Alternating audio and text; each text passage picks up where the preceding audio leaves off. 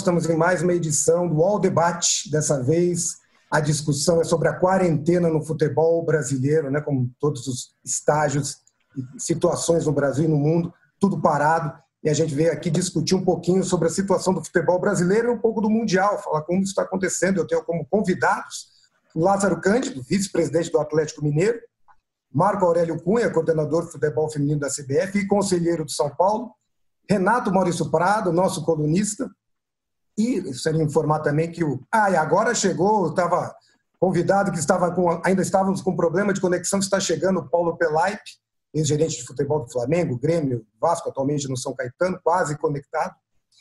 E, infelizmente, o Carilli, de última hora, às 11h05, a assessoria de imprensa informou que ele não poderia participar. Ele teve uma reunião de última hora com, com o clube dele e não pôde participar da, do nosso debate. Queria primeiro agradecer a todos os convidados e tudo bem com vocês, gente? Eu vou fazer uma rodada aqui de perguntas. O Renato também fica com toda a liberdade para fazer as questões e a gente vai tentando debater sobre o futebol atual, a situação do futebol, a quarentena do futebol brasileiro. Não daria para não começar para falar, gente, já começa a perguntar no talvez o assunto mais complexo, mais polêmico, a história das datas. Se a gente fazer uma conta aqui bem simples, né? A gente perdeu aí quatro rodadas em março, certamente vamos perder mais oito rodadas em abril. Se a gente pensar quatro finais de semana, quatro meses de semana, a gente fizer uma conta muito simples, são 12 rodadas a menos no, no calendário do futebol mundial. Pergunto a vocês: tem condições de um brasileiro seguir com o atual regulamento? Vocês acham, por exemplo, que tem condições do campeonato estadual dar prosseguimento? Queria um pouco debater sobre isso. Queria começar, de repente, Lázaro, se você quiser começar a falar sobre isso. Você acha que dá para. O ideal seria mudar o regulamento do brasileiro? Como é que você vê a possibilidade de futuro do Campeonato Brasileiro e essa intersecção com os estaduais atualmente? Boa tarde, Vinícius. Boa tarde, pessoal. É, Renato, Marco, Paulo, Paulo Pelaipe. Olha, é, a avaliação que a gente está fazendo aqui em Minas Gerais é a seguinte: seguindo mais ou menos o modelo é, da pandemia pelo mundo, num cenário otimista, é, talvez em julho as competições poderiam voltar. Essa história de colocar que a, as competições estariam iniciando em maio, isso aí é, uma, é um mundo irreal. Né? Vamos, vamos ser é, honestos em face do que está acontecendo pelo mundo. Se é, o calendário é, começar para valer em julho, no caso do Brasil, é possível, nós já conversamos com a CBF, e o Flores é, entende que é possível é, terminarmos, o, o, iniciarmos e terminarmos o campeonato com pontos corridos com as 38 rodadas. Evidentemente, você vai comprometer aí é, outros campeonatos, Paulista, por exemplo. Mineiros, nós só temos seis datas e, portanto, mais fácil. Né? Então, eu acho que, assim, se iniciarmos em julho, não vai haver problema. A gente consegue, porque é a competição mais importante Campeonato Brasileiro, estou falando em termos de Brasil, e a gente faria as 38 rodadas. Mesmo porque, se não for assim, a Globo já sinalizou que não vai pagar a integralidade, e aí é o caos. Aí aumenta o caos.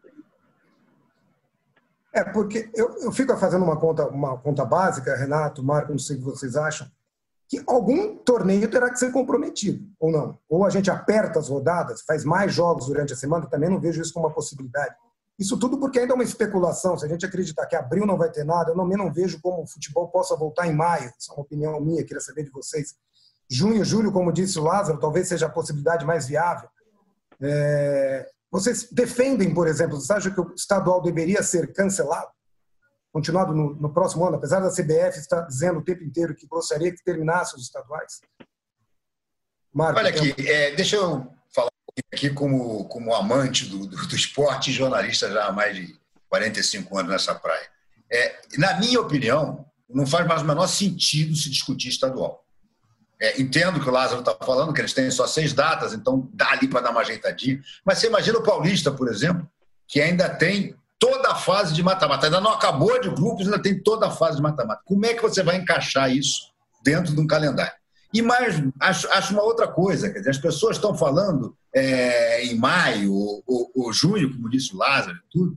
É, depois do final da, da, da paralisação, do, do, isolamento, vamos assim dizer, você vai ter que dar tempo para esses jogadores entrarem em forma. Você não consegue é, voltar do, do, do, isolamento. Olha aqui, acabou em 30 de junho. Esses jogadores vão ter que treinar pelo menos 15 dias. Pelo menos, entendeu? Você não pode começar o campeonato no, no, no minuto seguinte.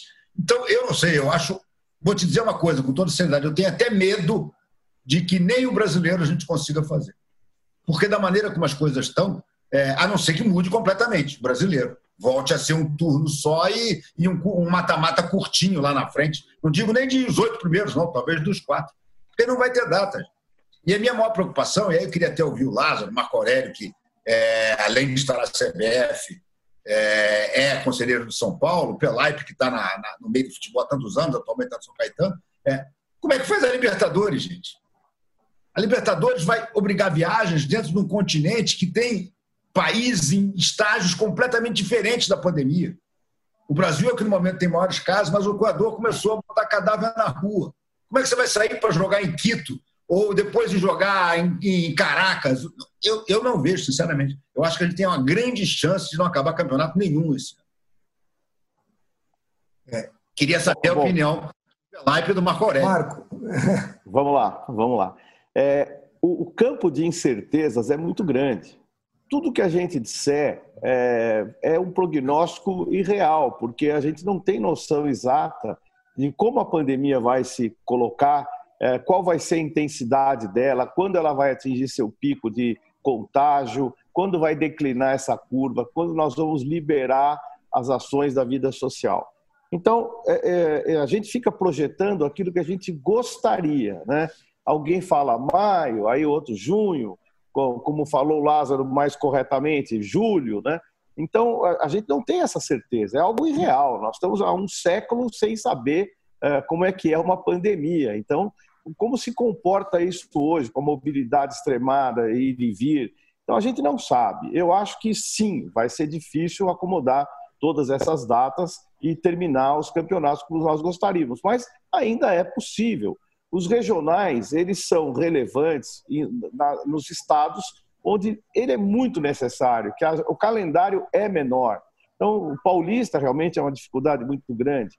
Mas se você for olhar os outros estados que não participam do Campeonato Brasileiro, a Série, série A, Série B, você tem como contornar. As federações é, vivem dos seus campeonatos e, ao mesmo tempo, os clubes regionais precisam disso porque a glória de ser campeão estadual é provavelmente a única dessas equipes que são menos classificadas no sentido de ranking. Então, elas precisam ter uma vitória é, caseira para poder prosseguir, para a autoestima existir. Eu sou uma pessoa francamente defensora dos estaduais, até porque eles formam jogadores. Você vai ver os jogadores é, contra as equipes grandes, eventualmente, as, as novas revelações. Quantos jogadores eu, na minha vida de mais de 40 anos de futebol, foram buscados dos times do interior num estadual.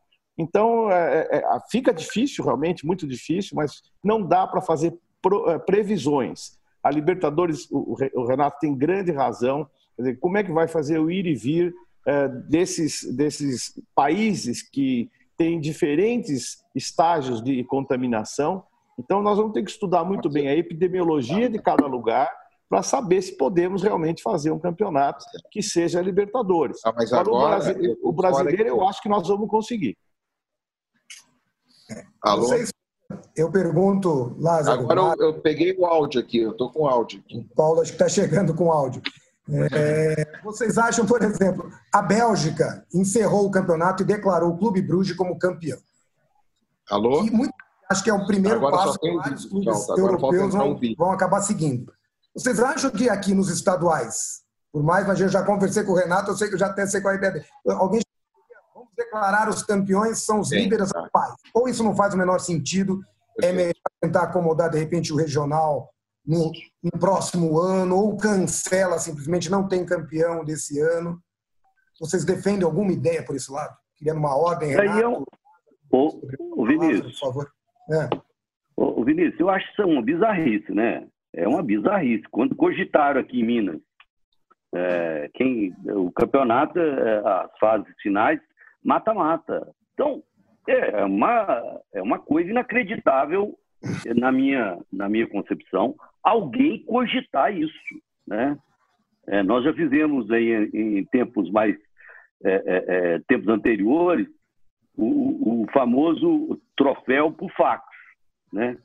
que clubes aí foram campeões duas vezes, campeões duas vezes no mesmo ano. Quer dizer, é, né? não, tem, não tem lógica nenhuma, não tem lógica nenhuma. E eu estou falando que o atleta está aqui em terceiro, mas não é, não é isso. Seria uma vergonha, uma vergonha um clube é, ser declarado campeão da volta olímpica, é, o, o, sendo que você encerrou a competição exatamente muito antes de, de, de, de, da sua conclusão. Então, eu acho essa ideia, assim, é, me desculpe, eu, eu, sou bastante crítico ao, ao claro, governo claro. federal. Deve ser ideia do governo federal, deve ser.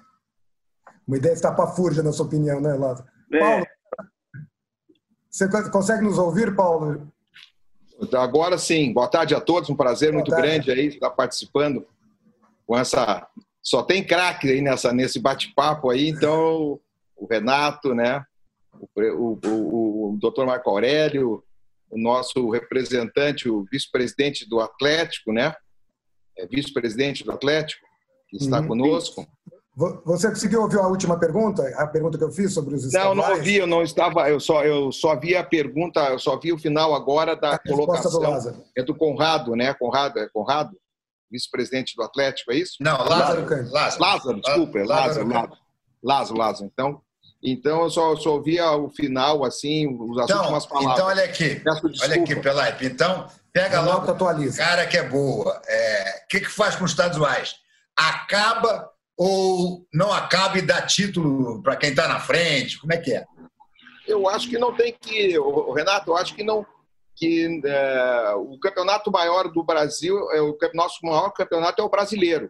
Eu acho que nós não podemos sacrificar o brasileiro, a competição nacional, pelos estaduais. Nós não sabemos até, até quando nós iremos enfrentar essa, essa tragédia que não é brasileira, ela é mundial, entendeu? As competições já estão sendo. Você que, que, que, que acompanha não só o futebol, mas eu já te acompanho há muitos anos, você é um homem também dos esportes olímpicos, esportes amadores. A, a nossa, a nossa Olimpíada já foi transferida para o próximo ano né? As competições, a, graças Exato. a Deus que a Copa América já foi transferida, entendeu? Que é uma competição, na minha opinião, inútil, que, tá, que só atrapalha o calendário do futebol brasileiro e sul-americano. Então, eu acho que a preferência é pelo campeonato brasileiro, se, se for possível, iniciar uh, no final de maio, para nós, nós irmos jogar as 38 rodadas até o final, até próximo do ano desse ano, se der para fazer isso. E os campeonatos estaduais, infelizmente, é, eles ficam para o ano de 2021. Essa é a minha opinião. Se não der. Sem campeões. Sem campeões, sem campeões declarados.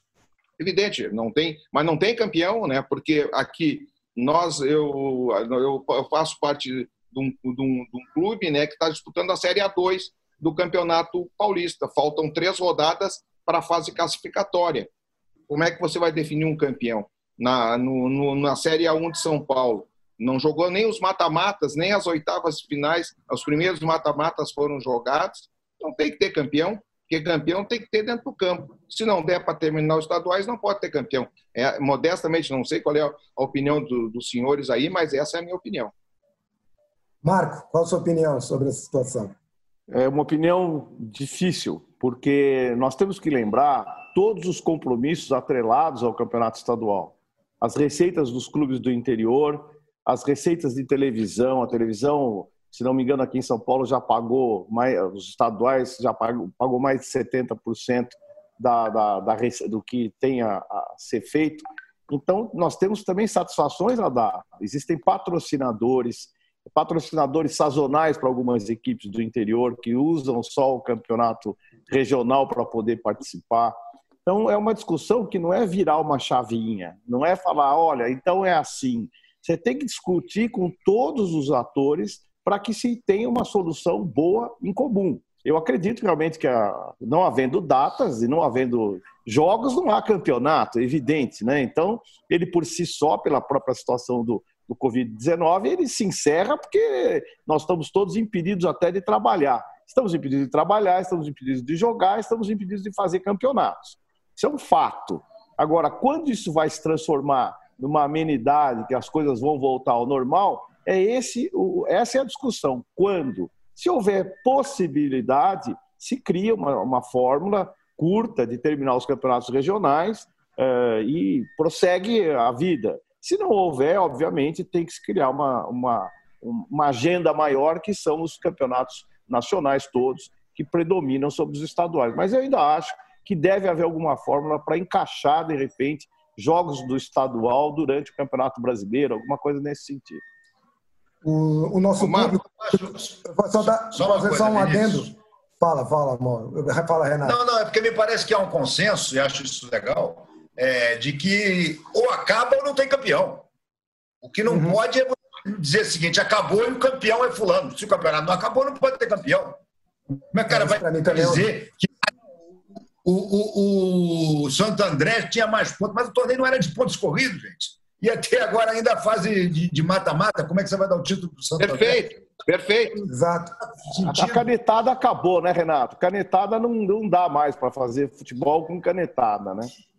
Eu ia ficar não, muito é isso, doutor, né? Você não pode fazer isso. Doutor Marcos, eu, o Renato. Eu só ia dar, eu ia dar só um adendo, Paulo, desculpa. Só falar um adendo do nosso público, que combina um pouco com o que vocês estão falando, os, leitores, os nossos ouvintes, as pessoas estão acompanhando nossa, nosso debate. Eles dizem, por exemplo, também já estou escrevendo, que não deveria ter campeões, não deveria ter rebaixados, e os prêmios deveriam ser divididos entre, igualmente entre todos os clubes participantes, os prêmios dedicados aos estaduais. Não sei se vocês concordam com os nossos. No, nosso... Mas se você, você se nós, o, o, o, o, doutor Marco Aurélio, o Renato, ah, colocou bem aí, se não tem, se não tem eh, campeão, se não tem disputa, não pode ter, não pode determinar, não, porque o Santo André está com 18 pontos aqui, mas está numa fase que não jogou, ele, o, o Santo André não jogou nem contra, o, nem contra o Palmeiras, que aqui as, as chaves aqui do Campeonato Paulista, os clubes não se não se enfrentam nas chaves, jogam com os clubes de outras chaves. Então, uhum. não, na minha opinião, também concordo com o Renato e com o doutor, o doutor Marco, que não pode ter campeão se não houver uma decisão de, dentro do campo. Agora, muitos clubes já estão se desmanchando. É Os clubes pequenos. Se vocês observar, por exemplo, eh, lá o Pelotas, lá no Rio Grande do Sul, tinha 28 eh, jogadores no plantel, no dia 31 de março dispensou 20 jogadores e o treinador. Em Minas Gerais, o, o, o, o nosso Lázaro pode falar, alguns clubes já estão encerrando os contratos do, do, do, dos seus atletas, que terminavam em 31 de março, alguns início de abril, que é a competição dos estaduais. E como é que vai ficar isso? Como é que nós vamos encontrar solução com os clubes agora já começando a, a encerrar contratos? E, e, e há dois dias atrás nós tivemos a, a informação da televisão que não vai pagar a última parcela do, do, do, dos respectivos campeonais, a, a, última cota. Então, já, isso é uma coisa assim que é, tem que ser muito bem pensada, porque vai haver um desmanche nos clubes pequenos. Pode ter certeza disso. É, em relação à cota dos estaduais, o Lázaro, desculpa, ele já até falou um pouco, pode até comentar com a gente sobre a situação de Minas. No Paulista, a gente já fez uma, até uma reportagem sobre a Globo dizendo que a Globo talvez não pagasse essa última parcela dos estaduais. A Globo não ratificou, não comprou, não confirmou que não vai pagar, mas eu acho que especula-se a ideia de não ter esse pagamento mesmo. Como está em Minas, Lázaro, por favor. Aqui em Minas, a situação é um pouco diferente. Nós temos apenas seis datas e, e, e, os campeonatos estaduais não tem uma, propriamente uma premiação, pelo menos que eu saiba. Em Minas não tem. Né? Você tem um pacote pelo, pelo, pelo campeonato inteiro. E os clubes já até receberam. Agora, o que acontece?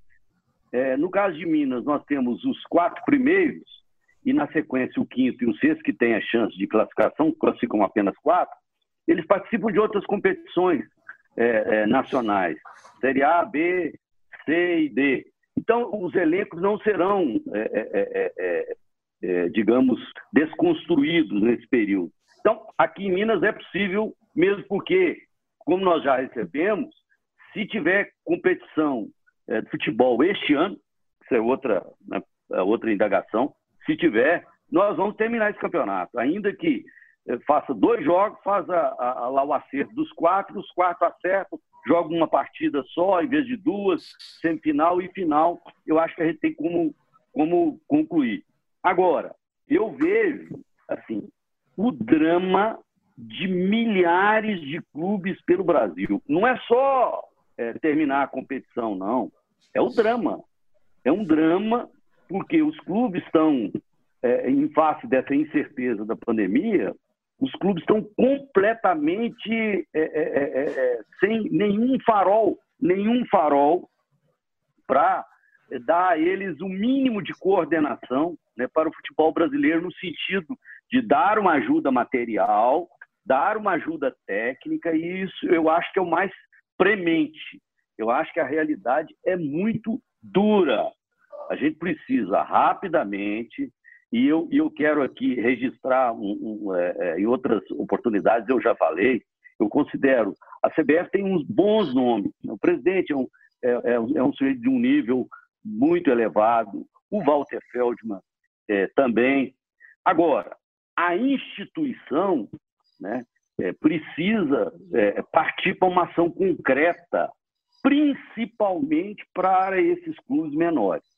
É dar, assim, o mínimo o mínimo para que eles consigam é, é, sobreviver nesse período de dramaticidade. É uma situação dramática, né? E quero dar um puxão de orelha aqui também. Tem feito isso cada vez mais. Eu acho que o brasileiro tem que fazer isso, especialmente os formadores de opinião, Renato e, e, e companhia.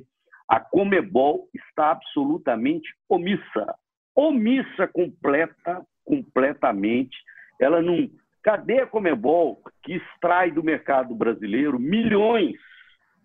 E agora, qual a contribuição material imediata que ela pode dar? Qual o sacrifício que ela está fazendo, a Comebol, para retornar um pouco, para ajudar a atenuar aí é, o impacto do futebol, não é só no Brasil, mas no, na, na, América, de um modo geral. América inteira.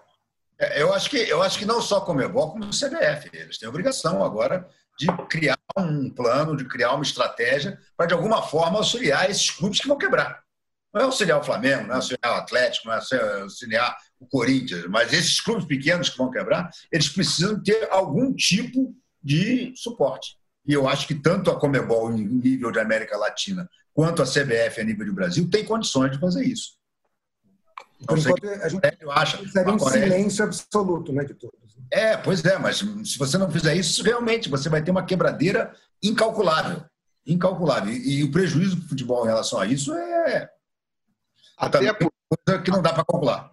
Até porque, o Renato, os clubes pequenos abastecem os clubes grandes. Claro. não só no, não só na, no, no futebol profissional, ah, o, o, doutor Lázaro falou um assunto muito importante, porque quantos jogadores chegam no Flamengo, chegam no Corinthians, chegam no Palmeiras, chegam no Atlético, ou jogadores que vêm para as categorias de base e vêm de clubes do Norte, do Nordeste, do Sul, do, enfim, de todo o Brasil, uh, vêm jogadores que são abastecidos, que são criados em clubes pequenos. Então, realmente, essa colocação aí que, que, que vocês estão fazendo é, é muito importante os clubes, os clubes hoje um dos melhores jogadores do futebol brasileiro foi criado dentro de São Caetano. O Matheus Henrique joga no Grêmio, é um, é um menino de 23 anos, foi criado dentro de São Caetano. Se o São Caetano, é, que está aqui lutando na Série A2, aí, que a gente está fazendo um trabalho de recuperação, que assumiu um investi... o patrocinador, o Dr. Saul Klein, está aqui investindo e patrocinando para recuperar o clube, ah, entendeu? Se não houver uma ajuda, aonde vai parar? Bom, eu tenho um ah, exemplo, uh... eu tenho um exemplo aqui em Minas.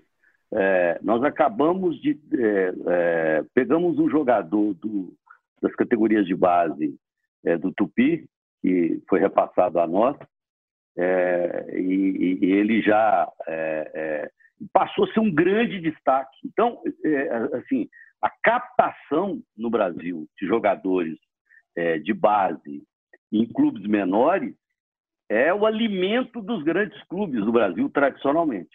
Verdade. Uh, Paulo, uh, amigos, eu no começo da fala eu disse que preservo sempre os campeonatos regionais e dou a eles uma grande importância, que eu vejo muita gente da grande mídia dizer ah, o regional não vale mais nada, só usa data e tal. O regional é o mangue que abastece o oceano. É o, é o peixe que desova ali, que, que vai se alimentar ali para depois voltar para o grande oceano. Então, se você matar os times do interior, você acaba com o futebol. Além do que, é, você pode prestar atenção. Eu costumo fazer uma metáfora que jogador de futebol é igual passarinho. Ele tem onde tem área verde. Ele nasce onde tem área verde, onde tem floresta, onde tem espaço. É porque é ali que estão os campinhos de futebol, é ali que você tem a brincadeira que é típica do futebol brasileiro, que dá talento, dá habilidade. Isso está cada vez mais longe. Ninguém não aparece jogador na Avenida Paulista, nem na, na, no Leblon, e não vai aparecer lá no centro de Belo Horizonte, não vai, nem em Porto Alegre. Eles vêm das áreas rurais, das áreas onde tem verde. Por isso que nós temos que incentivar e apoiar muito o futebol menor. Só que nós temos 700 clubes profissionais no Brasil.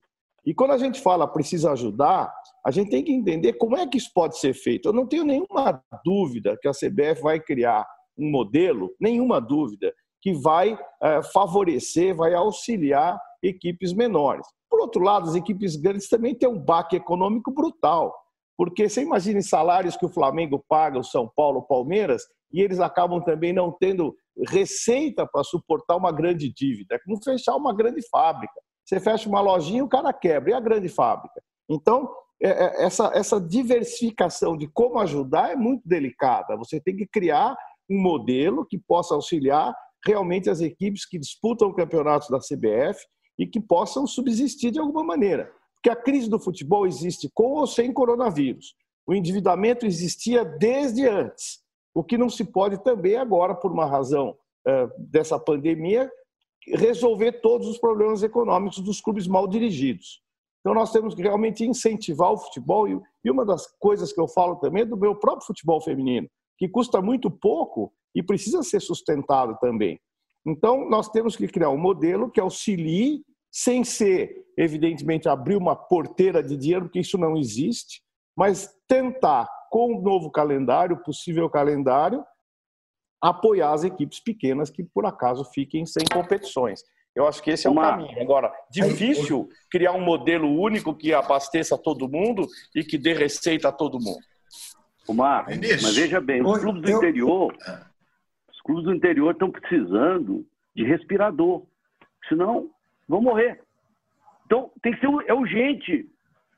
Não pode fazer é, um plano daqui três meses. Na minha opinião, Lázaro, quem são os clubes do interior? 700 clubes? 500 clubes? Você está falando mas de Minas Gerais, clubes, mas e, tem, e, mas... e, o Piauí, e, e Alagoas, e Sergipe, ô, Marco, e Acre. Marco, Marco, mas veja bem, é uma pequena ajuda será uma ajuda substancial. Acho que tem que ter uma ajuda de emergência, né? especialmente para os pequenos clubes. Né? Qual é Porque... o critério de pequeno clube, médio não, clube e grande clube? Isso tem que elaborar, por exemplo, ah. os clubes que não têm série, por exemplo. Ou você pode graduar, né? você pode graduar. Os clubes da Série B e Série A são já mais organizados, quer dizer, apesar de termos grandes clubes aí na Série C também, mas enfim, não estou dizendo isso. Mas são mais organizados, eles têm múltiplas fontes, né? Agora, clubes a partir da Série D e sem série, eles não têm normalmente competição, porque os estaduais estão parados, né? as copas regionais, Copa Nordeste, etc. Então, para esses, assim, é, eu, eu, faço essa alegoria e precisam de respiradores. É, então, há se fazer um movimento é, é rápido, consistente, ainda que não, não vai se gastar muito, mas algo tem que ser feito. Os podcasts do UOL estão disponíveis em todas as plataformas. Você pode ver a lista desses programas em uol.com.br/podcasts. Recebe salário, faz transferência, pagamento, recarga de celular e até empréstimo, tudo sem taxa. PagBank, a sua conta grátis do PagSeguro. Baixe já o app e abra sua conta em 3 minutos. Agora, eu queria fazer uma pergunta, pegando a outra ponta da equação, e principalmente envolve os grandes clubes. A gente fez algumas reportagens, dizem que o Lugano e o Raí já reduziram o salário, o São Paulo está tentando reduzir um pouco o salário dos jogadores. Os jogadores parecem não muito satisfeitos com a ideia. A última matéria que a gente fez mostra que o São Paulo talvez imponha alguma redução na marra. Eu acho que o Atlético Mineiro, né, Lázaro, já fez uma redução também. Eu queria confirmar com vocês. O que vocês acham? Acho que os jogadores, a gente tem que reduzir mesmo um pouco. Eu acho que uma porcentagem, talvez, pelo menos durante esse período. O que vocês acham disso, Marcos? Você pode falar? Só, só, só uma informação. É, segundo o PVC, é, o São Paulo já decidiu cortar 50%. Ponto. É. Apesar, apesar da recusa dos jogadores. Marco é, Parece que vai, vai fazer na mão. O primeiro tenha mais informação. E depois, Agora, e depois devolve em seis parcelas quando terminar essa, essa, essa, essa, essa pandemia. Essa pandemia, essa situação que nós estamos vivendo. Essa é, é que, que eu li essa matéria também, essa que o Renato uhum. falou. Mas aqui em Minas, ou aqui no Atlético, nós fizemos um estudo, já acionamos, antes até da medida provisória do governo federal, 936, que foi editada antes de ontem, que permite uma redução de 25%, 50% ou até 70%, nós fizemos uma redução de 25% em todos os níveis, em todos os níveis, e fizemos ali um teto, ou fixamos um valor que não há redução alguma. O Atlético ele tem uma, uma singularidade, ele tem dois clubes sociais, né, tem a sede, então tem mais de 600 funcionários, né, é uma estrutura enorme. Então, nós fizemos isso. Até 5 é, mil não tem corte algum, que compreende 77% de todo o horizonte do clube. A partir daí, corte proporcional de 25%, porque a gente entende, e aí você discutir a legalidade, olha, veja bem, nós estamos numa situação que o mundo vivencia, não preciso dizer isso, né? a maior tragédia que vivemos. Então, diante dessa tragédia, há que se repensar o próprio sistema jurídico, né? a própria alimentação do sistema de julgamento. Eu, eu não tenho dúvida que os tribunais trabalhistas, os tribunais de modo geral, vão tratar o período da pandemia uma situação absolutamente de força maior a justificar, no mínimo, uma redução que não vai ser devolvida. Não vai ser devolvida, porque não há, não, não é possível isso. Então, nós decidimos assim e colhemos a, a avaliação dos jogadores. Houve, assim, a aprovação, pelo menos é, essa é a, é a, a, consideração inicial. Você pode ter um ou outro, mas aí né, faz parte também. Você precisa fazer um processo de convencimento. E aí veio logo a seguir, eh, depois da nossa decisão, veio a medida provisória que autoriza exatamente esse desconto de 25%. Mas, é, aproveitando o que o doutor Lázaro falou, todos nós aqui que somos do futebol e acompanhamos futebol há muito tempo, a nossa, a nossa CLT é de 1945. E lá no seu artigo 503, ela permite que haja redução de seus, dos salários.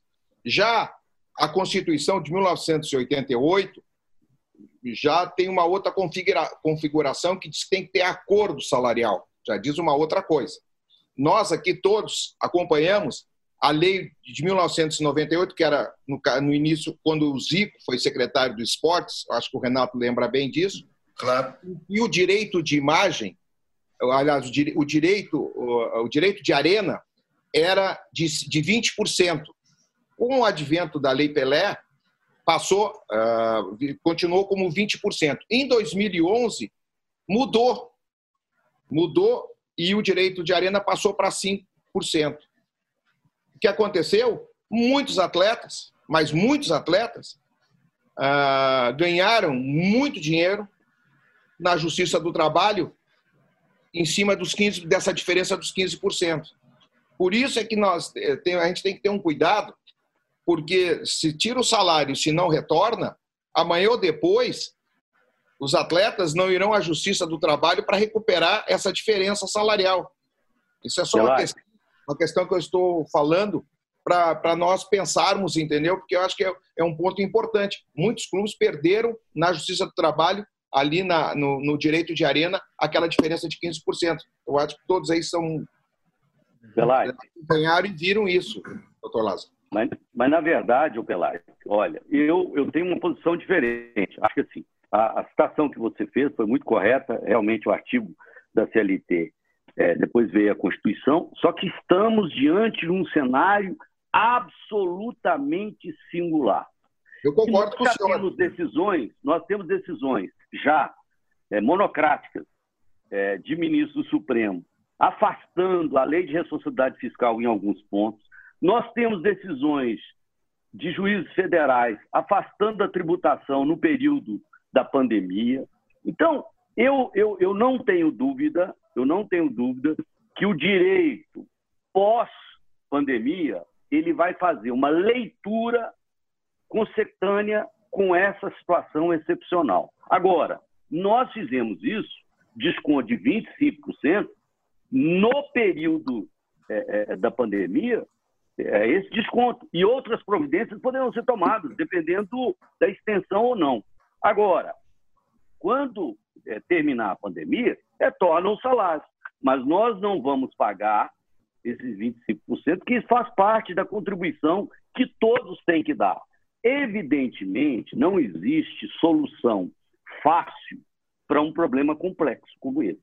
Mas o Atlético fez o estudo antecipadamente e, como a reunião dos clubes, o Atlético até participa da Comissão Nacional dos Clubes, mas não houve uma decisão em torno disso.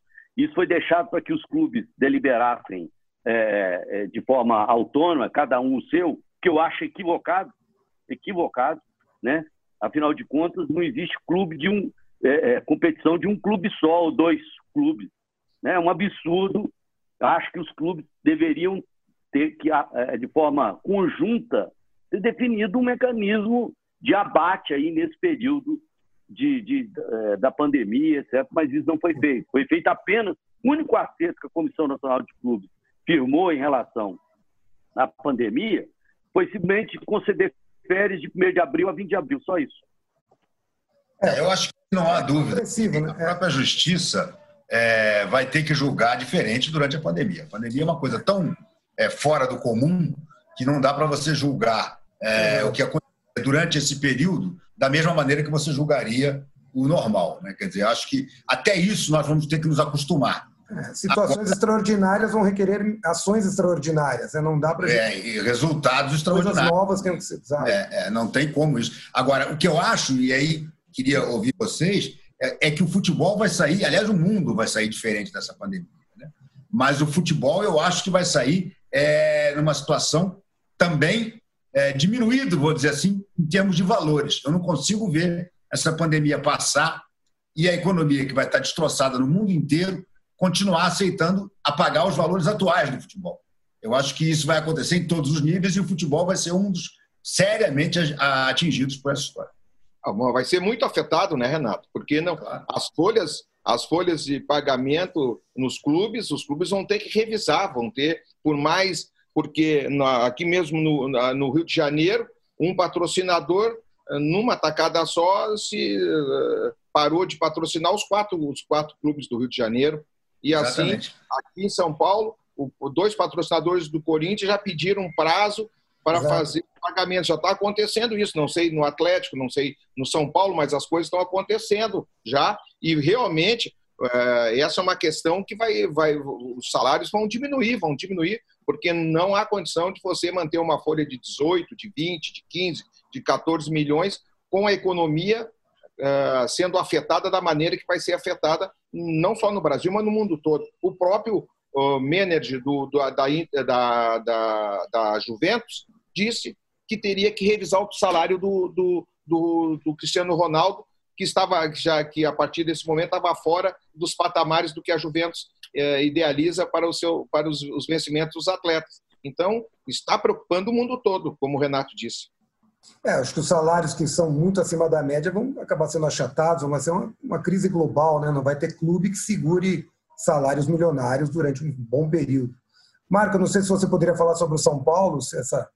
É, eu não estou a par das coisas assim internas do São Paulo, converso rotineiramente com as pessoas lá, meus amigos, mas é, são decisões internas que ainda não foram colocadas em prática. Eu acredito que o São Paulo vá nessa linha também de solicitar, eu acho que agora não é imposição, é você, de forma branda e educada e social, você mostrar para os atletas, por exemplo, que, obviamente, todos têm que fazer um sacrifício. Os maiores salários têm que fazer um sacrifício e abdicar de certa parcela porque não há receita. Não havendo receita, não pode haver o pagamento. Então, é, uma, é um entendimento muito racional e, obviamente, quem tiver o mínimo de sensibilidade vai entender o momento do mundo, não é o momento do Brasil, nem de São Paulo ou do São Paulo. Todos precisam fazer algum sacrifício para que a roda continue andando. E eu acho o seguinte: depois de passar tudo isso, a carência, a falta do futebol, a, a, nós vamos ter essa abstinência toda, e quando ele retornar, ele vai retornar tão saudável, tão, tão, com tanta saudade, com tanto gosto, que as audiências vão ser enormes, ou o público vai estar morrendo de vontade de ir ao campo de futebol. Nós vamos retomar isso muito rapidamente. Os patrocinadores vão de novo falar: puxa, voltamos e estamos aqui para patrocinar e ajudar. Eu, eu acho que esse momento é de muita reflexão, porque nós estamos falando para fazer aquilo que já devíamos ter feito. Por que existem salários tão extraordinários assim? Porque nós deixamos de fazer o serviço que era ter uma folha eh, salarial controlada, uma menor competição em relação a essa ganância de, de contratações. Então, acho que a reflexão vai vir agora. Olha, viu como uma crise faz com que tudo vá por água abaixo? Precisamos ser mais consistentes. Precisamos ter planejamentos, inclusive para zonas de, de dificuldade. E eu acho que isso vai ser bom para todo mundo. As pessoas falam muito que nas crises que a gente cresce, quando aparecem os problemas que a gente encontra soluções, que no mar calmo não forma marinheiro bom. Então agora é hora de ver quem é melhor. Agora que eu quero ver quem é o grande dirigente, quem vai ser o cara que vai tirar um, uma mágica da cartola, quem é que vai conduzir seu clube melhor do que o outro. Porque enquanto você contrata jogador e ganha jogo, é fácil. Agora, eu quero ver numa crise econômica, de raciocínio, de estratégia. Agora nós vamos saber quem são os grandes dirigentes desse país. Doutor Marco, eu acho que o povo, eu acho que o povo vai, todos nós que somos do futebol, estamos com saudade, não aguentamos aqui mais ficar em casa é vendo a Netflix, vendo filme, entendeu? Nós queremos, nós gostamos de futebol. Mas eu acredito o seguinte, realmente eu concordo com o senhor que as pessoas vão estar com saudades para ir ao jogo, mas eu acho que eles não vão ter o torcedor não vai ter dinheiro para ir para comprar o ingresso para ir no estádio, porque a crise está muito grande e vai ficar cada vez pior. Pode ter certeza disso. Cabe ao, grande, cabe ao grande dirigente calcular justamente o valor do ingresso, criar situações, o governo criar situações do transporte para jogos de futebol a um preço diferente. Agora é hora da criatividade e não do, do pessimismo. Eu penso dessa maneira.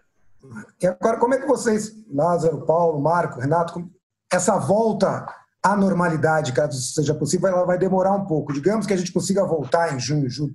Como vocês imaginam essa volta?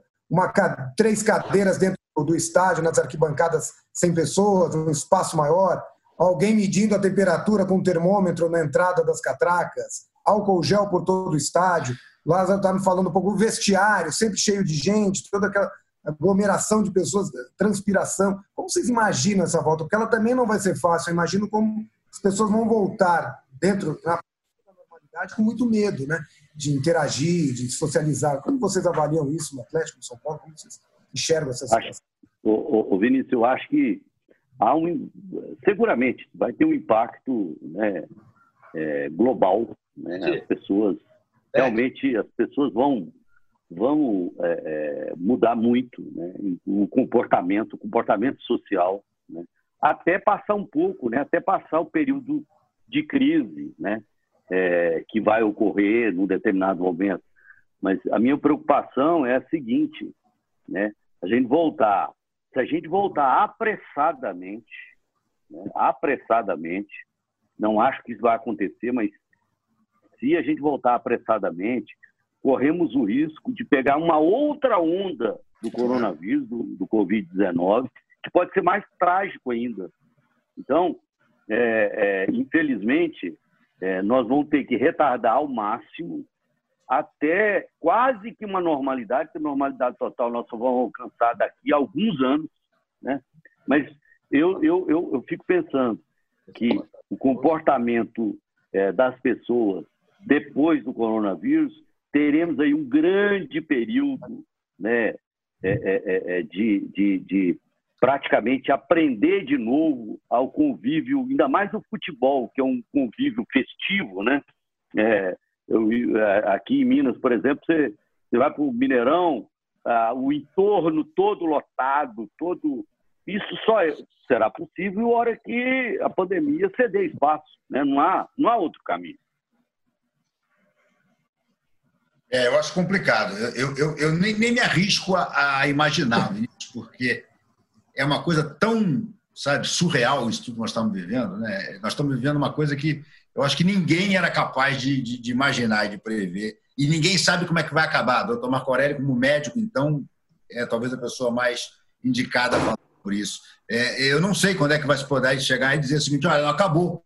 Agora podemos voltar aí à festa, podemos voltar podemos a abraçar. nos abraçar no estádio. Podemos, é, podemos. O, o, imagina, o Gabigol vai correr e vai se atirar lá no meio da, da, da galera.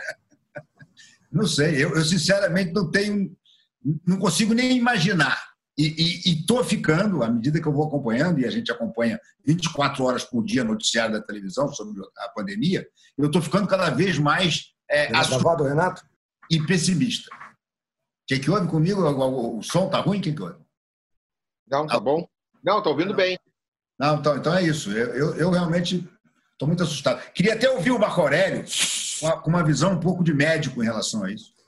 É, a chegada é uma travada. Bom, eu, Renato, eu tenho lido muito, tenho ouvido grandes especialistas né, através de, de relatos, de, de, coisas que a gente recebe, amigos meus que estão trabalhando na frente dos hospitais. Meu filho é diretor de um hospital aqui em São Paulo e me passa com muito critério, muita cautela tudo que tem acontecido. É, na verdade, é a gente tentar fazer com que o número de infectados seja menor possível. Agora, isso não é, é, é, como eu digo, é um vírus. Você não dialoga com ele, né? Ele vai de uma pessoa para outra e, obviamente, vai depender muito da maneira como a gente se precavenha, evite esse contato social maior, que a gente consiga atenuar essa curva de infecção, né, que a gente tenha menos gente infectada para menos propagação. É óbvio que ele tem uma letalidade baixa uh, nos jovens, isso já está muito claro.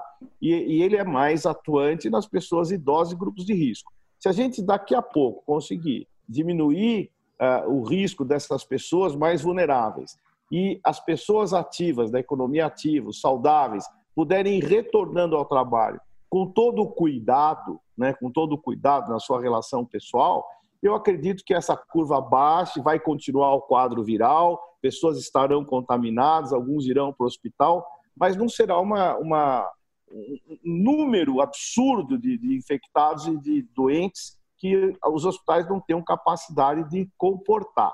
A gente tem visto que as novas drogas, ou velhas drogas, mais aplicadas ao coronavírus, têm sido eficientes em muitos casos.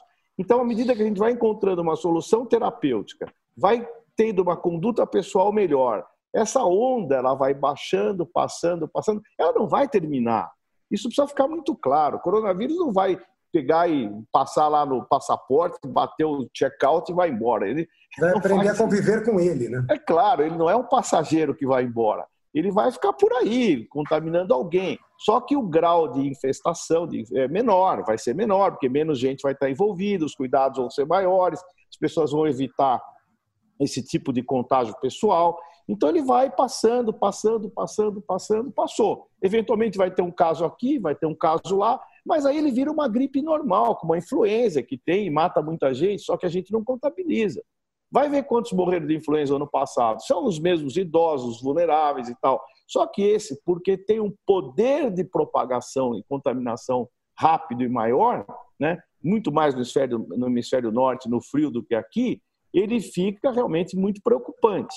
Mas eu acho que à medida que você vai conhecendo o inimigo, lidando com ele, você vai atenuando e resistindo. E em breve a gente vai ter uma solução para isso e vai ser uma uma, uma, uma gripe, um vírus como outro qualquer, que vai ter um ou outro que vai estar doente.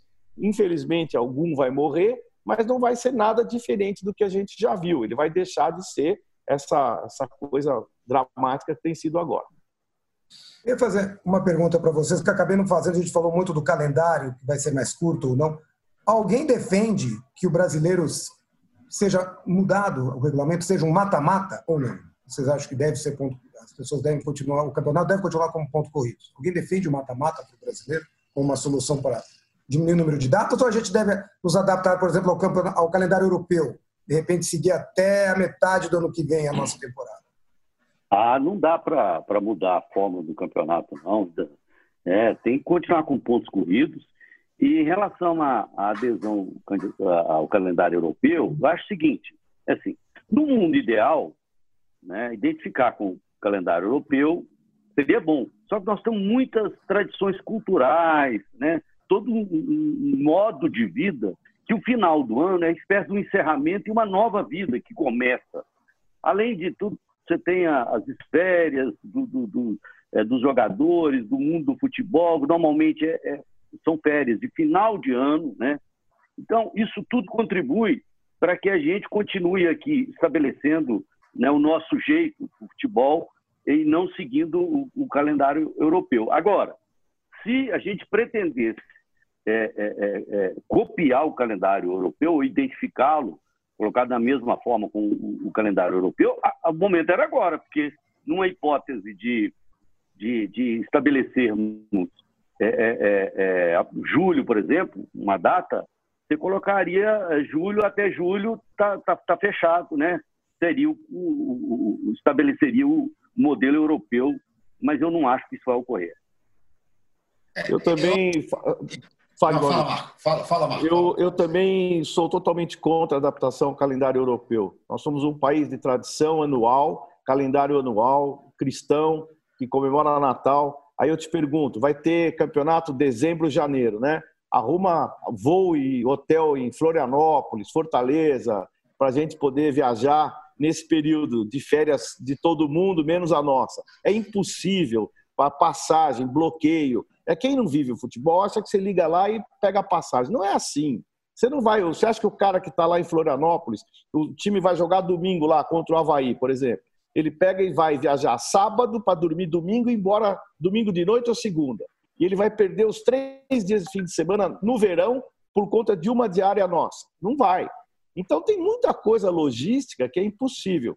Fora que o jogador curte o fim do ano, ele vem de fora para quando está fora, ou mesmo aqui no Brasil, para curtir sua família, a mãe que mora no Nordeste, essa turma que veio de longe para viver e se formar no futebol, eles voltam para suas origens, para sua casa, seus familiares. Isso é o mais bonito do futebol brasileiro. Então, não há, na minha opinião, férias dos filhos. É, é, é totalmente inadequado socialmente a gente mudar o nosso calendário. Em termos negociais, pode ser até questionável. Socialmente, é um, eu sou totalmente contra e concordo aí claramente com, com o Lázaro nessa questão. Pelai, o que, que, você acha disso? Eu, eu, acho, Renato. eu acho, Renato, que o Campeonato Brasileiro tem que ser jogado pontos corridos, porque nós já temos um mata-mata. A Copa do Brasil é um mata-mata, entendeu? Perfeito. E, e, e, o campeonato mais charmoso, o campeonato realmente que, que é o Campeonato Brasileiro, porque é, tem é, sempre cinco, seis equipes aí que têm condições de, é, de, de, ganhar o título, né, de, da conquista do título. Então, o Campeonato Brasileiro é, tem que ser jogado, pra, na minha opinião, em pontos corridos. E quanto ao calendário europeu, eu também estou de acordo que, que nós continuemos com o, campeonato, com o nosso calendário, porque eu acredito que, para nós, é, é, o melhor. Olha, é, sabe o que parece? Aí vou dar a minha opinião. É, o ideal, claro, concordo com todos vocês, é continuar pontos corridos e também não sou favorável ao calendário europeu, não. Eu acho que uma discussão muito mais, melhor do que o calendário europeu é parar os campeonatos, os campeonatos na época das datas FIFA. Essa é a grande vantagem que os europeus têm sobre a gente. A gente não para e eles param.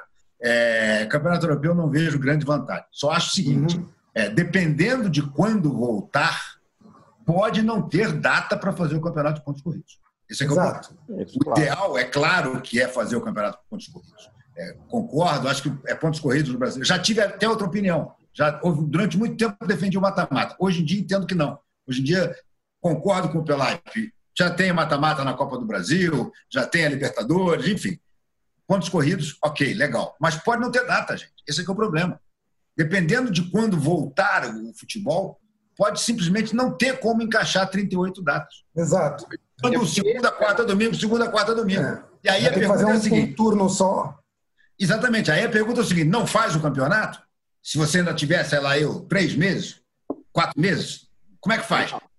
É melhor fazer? É melhor fazer, ainda que seja numa fórmula que só vai ser usada esse ano, volta tudo normal, mas consegue pelo menos realizar o campeonato.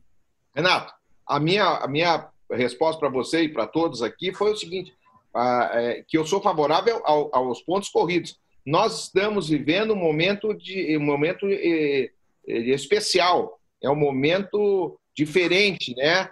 Então, evidente que nós temos que adequar a, a competição ao, ao, ao, ao tempo que termine esse ano, que termine próximo do Natal, eh, próximo do final do ano. Então, aí tem que encontrar uma solução. Mas eu falei em termos assim de não haver mudança numa normalidade que o campeonato tem que ser de pontos uhum. corridos. Essa é a minha opinião nesse aspecto. É.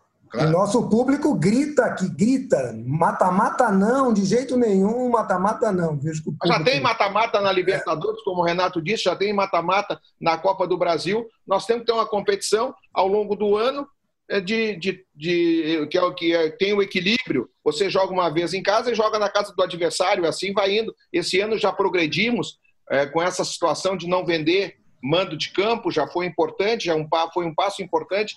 É, essa decisão que houve na, na Assembleia dos Clubes, eu acho que, que o campeonato de pontos corridos sempre vai, vai vencer a melhor equipe.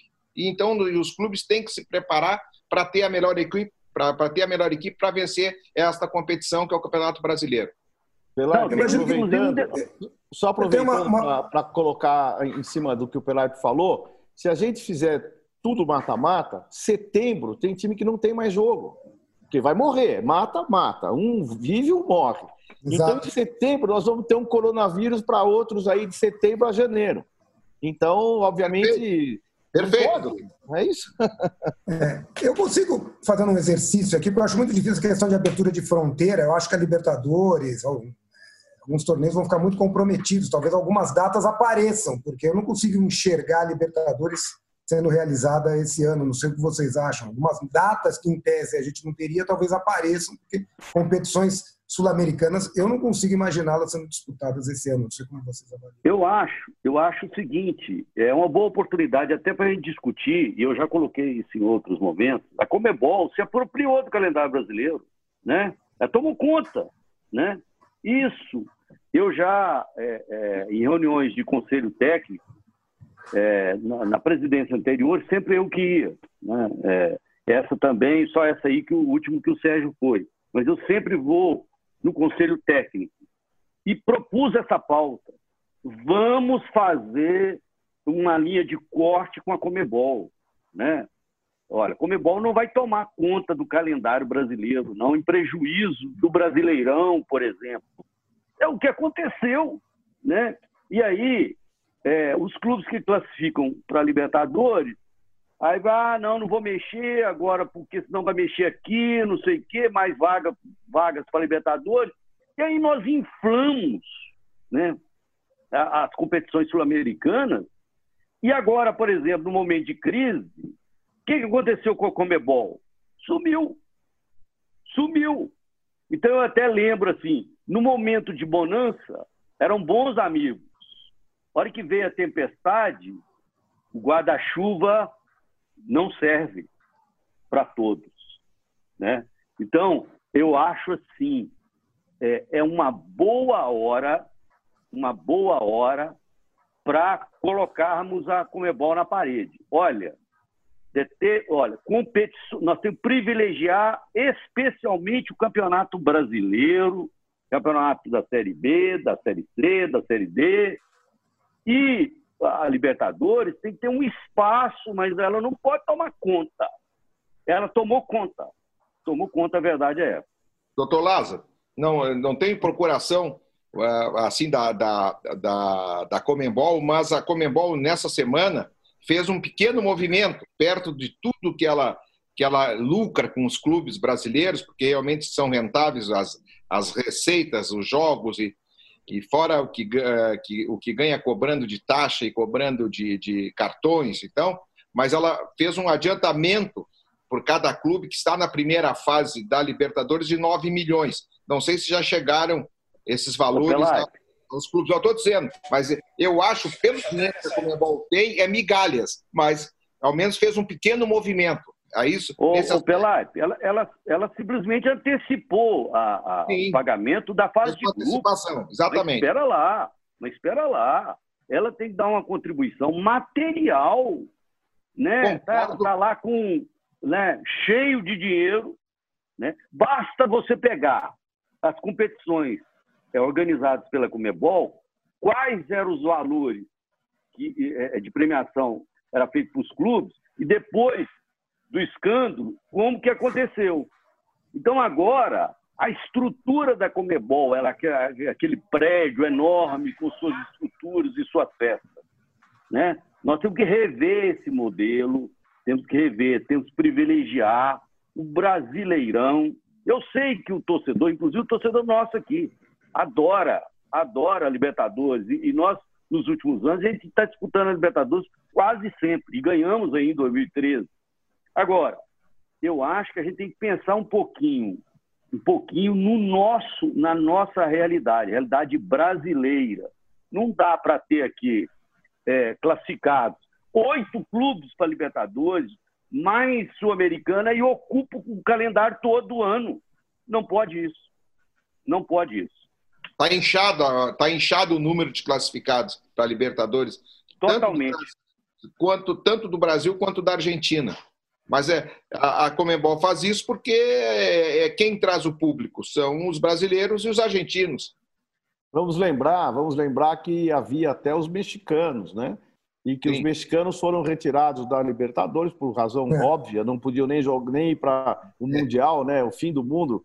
É. é. Você ter um competidor Disputar que não... uma competição, se ganhar não vai, não vai, não se vai ser ganhar não vale, se ele ganhar não é, vale. Né? Sempre foi um absurdo, México. É um absurdo, né? Agora eu acho que a Libertadores ela tem um peso muito grande para todo o torcedor brasileiro. Então ah, eu entendo a colocação que, que o Lázaro está fazendo, é preciso realmente analisar muito, mas eu acho a Sul-Americana, por exemplo, um campeonato que pode ser pode se abrir mão dele, né? Eu acho que nós estamos jogando com praticamente 10 times nas Copas Sul-Americanas, ou 12, talvez, não sei exatamente, e ocupa despesa, viagem, logística ruim. Eu, particularmente, vou jogar torneios sul-americanos aí com a seleção feminina, a gente tem alguma dificuldade em relação a, a, a, os serviços, vamos dizer assim, que são colocados. Não são ruins, mas também são longe de serem bons. Então, eu acho que a gente pode melhorar muito a Comebol eu vou dizer uma coisa: a CBF tem feito muito em relação ao calendário, e houve um ajuste calendário que o presidente Rogério fez, com muito esforço, para que não houvesse ainda, não fosse pior.